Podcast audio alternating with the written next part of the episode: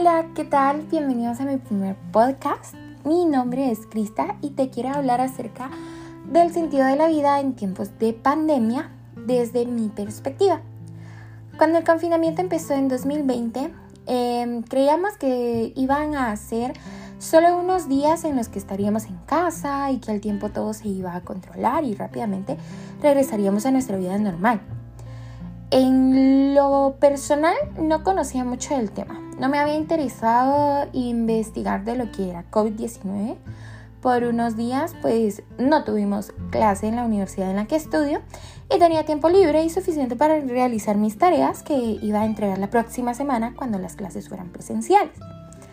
Al momento que iniciaron las clases en línea, entendí que las cosas eran aún más serias de lo que se miraba. Recuerdo que la gente empezó a comprar cosas como locos. Era ese tiempo en el que el papel no existía. el uso de mascarillas era obligatorio, cosa que nunca había pasado. Todas las noches en mi casa pues esperábamos una noticia o nos sentábamos todos en la sala a esperar la cadena nacional en la que el presidente nos daba información. Actualmente yo tengo 22 años, estudio la carrera de psicología y el sentido de mi vida cambió totalmente durante el 2020. Considerando que todos nos hemos hecho esa pregunta que es ¿cuál es el sentido de mi vida? Podríamos decir que mucho eh, la hemos contestado si tenemos un buen autoestima, con mucho amor y con muchas metas e ilusiones, pero si no tenemos esa buena salud mental, es probable que ni siquiera hemos podido darle respuesta aún a esta pregunta. Cuando te digo que el sentido de mi vida cambió, no es porque nos encerraron durante meses y días o algo, o porque empezamos a vivir literalmente en cuatro paredes sin poder salir. Es porque yo soy sobreviviente de COVID-19 teniendo diabetes. Un viernes después de clases, eh, casi a las 8 de la noche le dije a mi familia, mucha, me siento mal, de plano me voy a enfermar y recuerdo que mi mamá me dio un té para poder descansar. Al otro día que era sábado, me bañé desde temprano, me arreglé, me maquillé y me alisté y les decía a todos que no quería quedarme encerrada en la casa, tirada en el cuarto porque me iba a sentir peor. Así que todos nos fuimos a, a un proyecto, a unos terrenos que tiene mi papá y eh, pues era el aire libre. Solo llevábamos comida y pasábamos el día en el campo sin gente alrededor. Y recuerdo que esa noche del sábado me costó mucho dormir. Ya empezaba con dolores de cabeza, cansancio súper exagerado. Tenía mucho frío y esa sensación de escalofríos que a todos nos da cuando estamos enfermos y nos sentimos débiles. Para el día del domingo nos juntamos con el hermano de mi papá y decidimos ir a almorzar pizza. Volví a hacer lo mismo, me arreglé, me alisté, quería salir para no quedarme tirada en la cama porque cuando yo me enfermo, si ando desarreglado, todo me siento aún peor. Entonces dije, oh, salgamos. Nunca había tenido yo la sensación de perder olores o sabores, ni porque haya tenido gripe o, o muchas enfermedades antes, no. Fue muy extraño porque todos hablaban que la pizza estaba buenísima porque era diferente, era orgánica, con especies, tenía de todo tipo de quesos y yo a lo lejos solo sentía un saborcito a ajo. Desde el sábado yo traté de mantener siempre la mascarilla y no quitármela para no enfermar al resto de, de mi familia. Y recuerdo que el lunes mi mamá en la mañana agarró un algodón y lo puso en no sé qué y me dijo, mira hija, tené olé.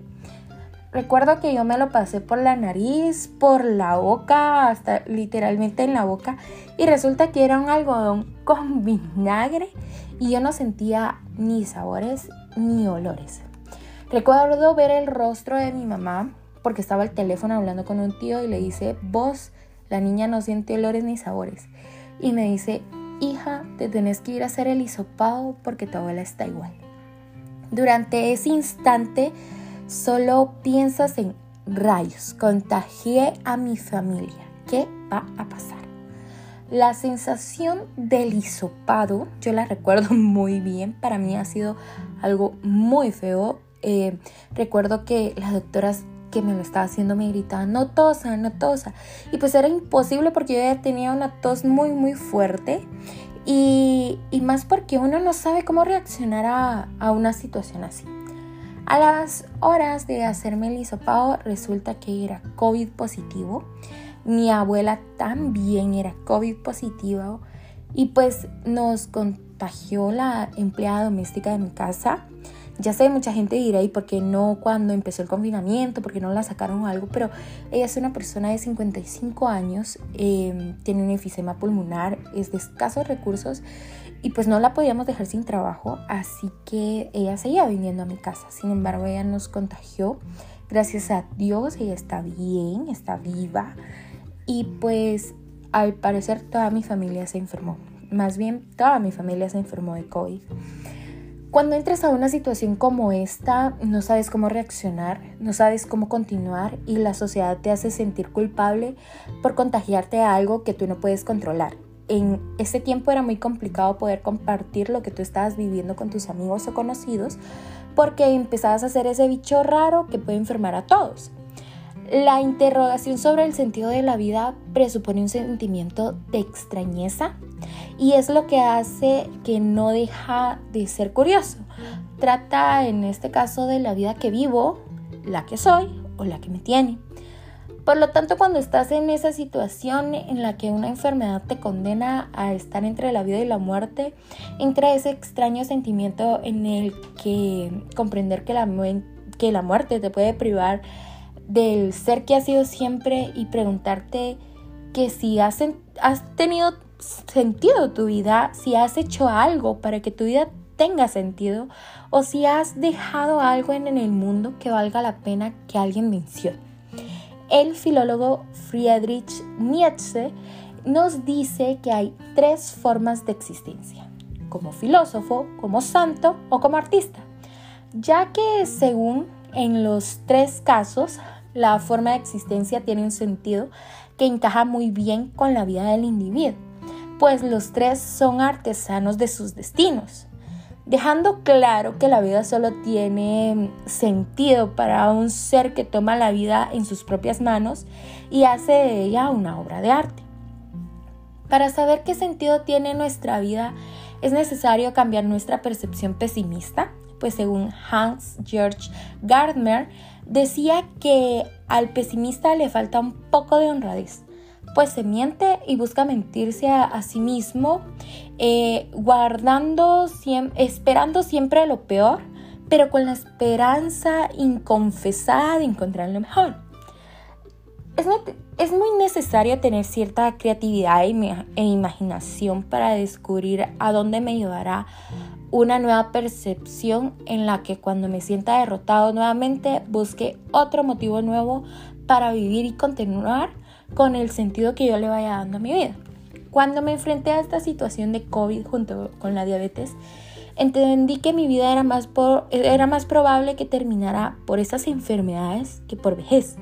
Entonces uno tiende a caer en ciertos pensamientos pesimistas en los que te rindes y no logras entender que te debes a ti mismo comenzar a buscar otros motivos para vivir considerando em, un sentido direccional, em, nos puede ayudar a encontrar un nuevo por qué vivir, necesitando cierta dirección que nos guíe a lograr algo.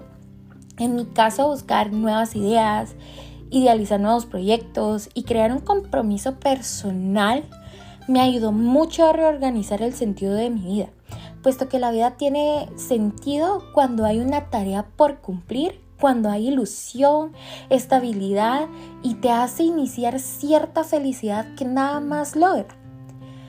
Te digo, no te dejes caer por no encontrar un día el sentido de tu vida, sino que al contrario, tómate varios días ingeniando uno en el que sobresalga tu ser, tus habilidades y en el que logres tener esa satisfacción personal de decir que tu vida tiene sentido a pesar que no conozcas ese sentido por completo.